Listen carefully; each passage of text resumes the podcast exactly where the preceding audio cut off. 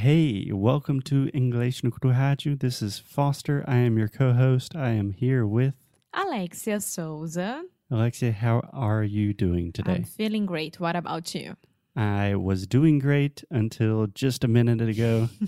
we were recording, we were talking for a long time, and I recognized I was not recording my microphone. So a That's little bit annoyed. And this is behind the scenes of having a podcast. This happens a lot. So, Yes, I think Alexia is subtly saying that I forget to turn on my microphone a lot, but No. it happens. yeah, it happens. So let's get straight to the point.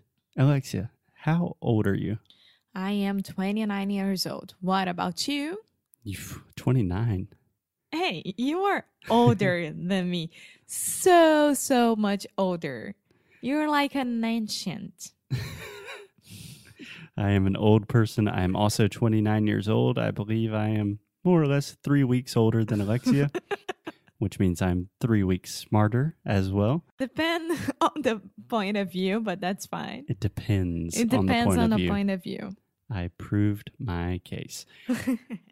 Okay, so let's let's have this conversation in Portuguese. você quer falar em português? Ué, vamos lá. Hum, é um podcast que a gente está aprendendo inglês aqui, então mais tarde, amor. A gente se fala. Okay, so when are you turning 30? I'm turning 30 next month. You are turning 30 in November. So, like many people who are approaching their 30s, we're not freaking out, but we are kind of contemplating our lives a little bit, reading about stuff, right? Yeah, yeah.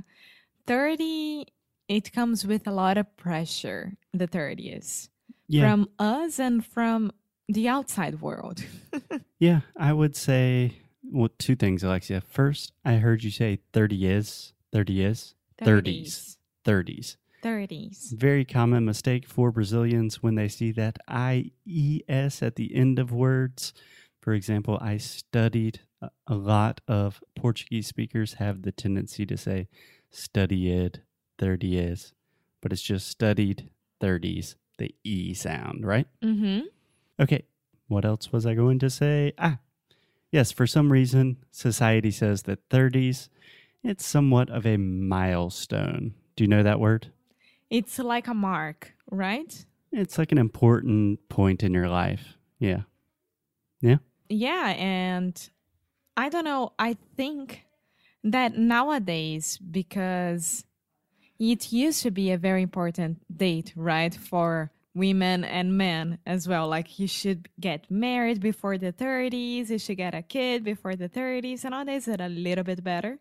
But Yeah, I hope so. yes, it is. Yeah. but what we decided to do is a list about Yeah, well, we did not make a list, but because I'm an anxious person, I was reading different lists about things you should do before you're 30. And naturally, I was reading the magazine Entrepreneur, which is something I do when I'm bored. and they had an article. I believe the title of the article was 29 Things to Do Before You Are 30, yes. which doesn't really make sense. I don't know why they, I guess 29 because you haven't gotten to 30 yet. Yeah. Okay, it makes sense. See how, yes, amor, I'm much smarter than you are. Okay. Anyway, they had a list of a lot of different things that everyone should do before they turn 30 years old. I thought some of the things in the list were cooler than others, some were kind of unnecessary. So we made our list from this list, things that you wanted to talk about. Right. We made a new list from their list. We made our own list, and we're going to talk about it this week on the show. Yes. So we are starting with So, one of the really interesting recommendations that I thought that they provided in the magazine, because this is a business magazine, I was kind of looking for like, before you're 30, make a million dollars. And they said, before you're 30, find your BFF. Do you know what BFF is? best friend forever. Your best friend forever. So, Alexia, have you found your BFF? Yes. Who, what's her name? What's her name? You already know. Why do you think it's a girl? I don't know. Who's your BFF? Tell yeah, me. You are. Ah. so that was not me fishing for compliments, which is a fantastic phrase. Do you know that? Fishing for compliments, yeah. What does that mean? É, buscando, tipo, tentando.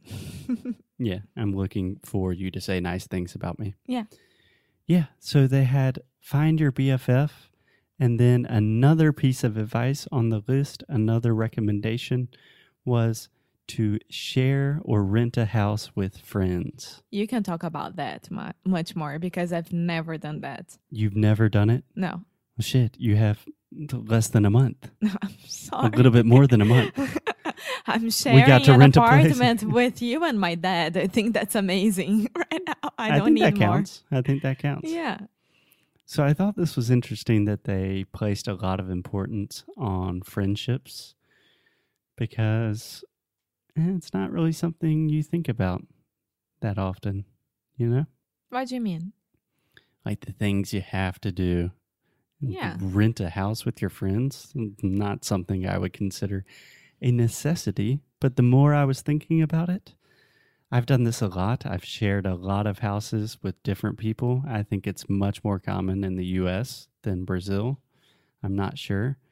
But those were wonderful times in my life. But I'm thinking about the pros and cons of of this situation because for example, of course, you are my best friend and my boyfriend and my business partner. So that's fine. Let's take you out of this list. Okay. And let's put my two best friends, Marina and Bruna. Hello, girls. I think that I would kill Bruna, but it would be fine and I think it, the murder of Bruno would be fine. but I think how to fine. get away with the murder with Alexia. and with Marina, I always thought about it. I think it would be just like it. It would be a natural thing to do because Marina, I know her since uh, I've known her. There we go. Since I was five years old, so it was already like, oh, when we are turning 18 years old, we are going to move together and move in together. And this never happened. You never lived with her, never shared an apartment. Nothing. Yeah. So I think you really missed an opportunity there. I don't know. Maybe it's because of that our friendship is still alive. I have no idea. Yeah. How was it for you to share with your best friends? I've done it a lot. So in university, I lived with people in what we call dorms, dormitories. Mm-hmm. So I've lived with a lot of different people. After I graduated college, I moved into an apartment with a bunch of my friends in New York. I've lived in the middle of Tennessee with a bunch of my friends. So let's say pros and cons. Pros, you're with your friends, you have a lot of experiences together, you get really close with them, you really form a stronger connection and relationship. And it's just cool if you're coming home from work and you get home and your friends are there and you can watch TV, hang out, drink a beer or something. That's awesome. Mm-hmm. But for you that has a brother, what's the difference there? Because having a brother living with you is is it very different than having your friends living with you? Of course. Yeah, I love my brother. My bro's my friend, but at the same time, living with family is always different. You know, family's family. Friends are a type of family, but it's kind of like it doesn't come with that sense of responsibility, you know? Yeah. I don't know. I, I've I've never done it because of lack of opportunity. If I had the opportunity, I'm pretty sure that I would would have done it. The only time that I shared uh, a dorm, it was when I spent a month in England with. When I spent. When I spent a month in England with four or five other girls, and from this dorm, I met one of my best friends, which is Marcela and our relationship is here and nothing changed. Yeah. So you have had that experience in a small way, but I think that's why this is such an important experience is because if you are living with another person, if you're living or sharing a space with friends, you're going to learn a lot about yourself and about the other people. So I agree with the list. I think it's an important thing to do before you're 30. Alexia, time is running out. you got your BFF? no, I'm fine. I'm fine uh, right now. okay, so we will give you a pass on that and say BFF, check. Lived or shared a house with friends, check. Tomorrow we will come at you with some more things that we want to do or have already done before we turn 30 very soon. Yeah, so see you guys tomorrow. See you guys later.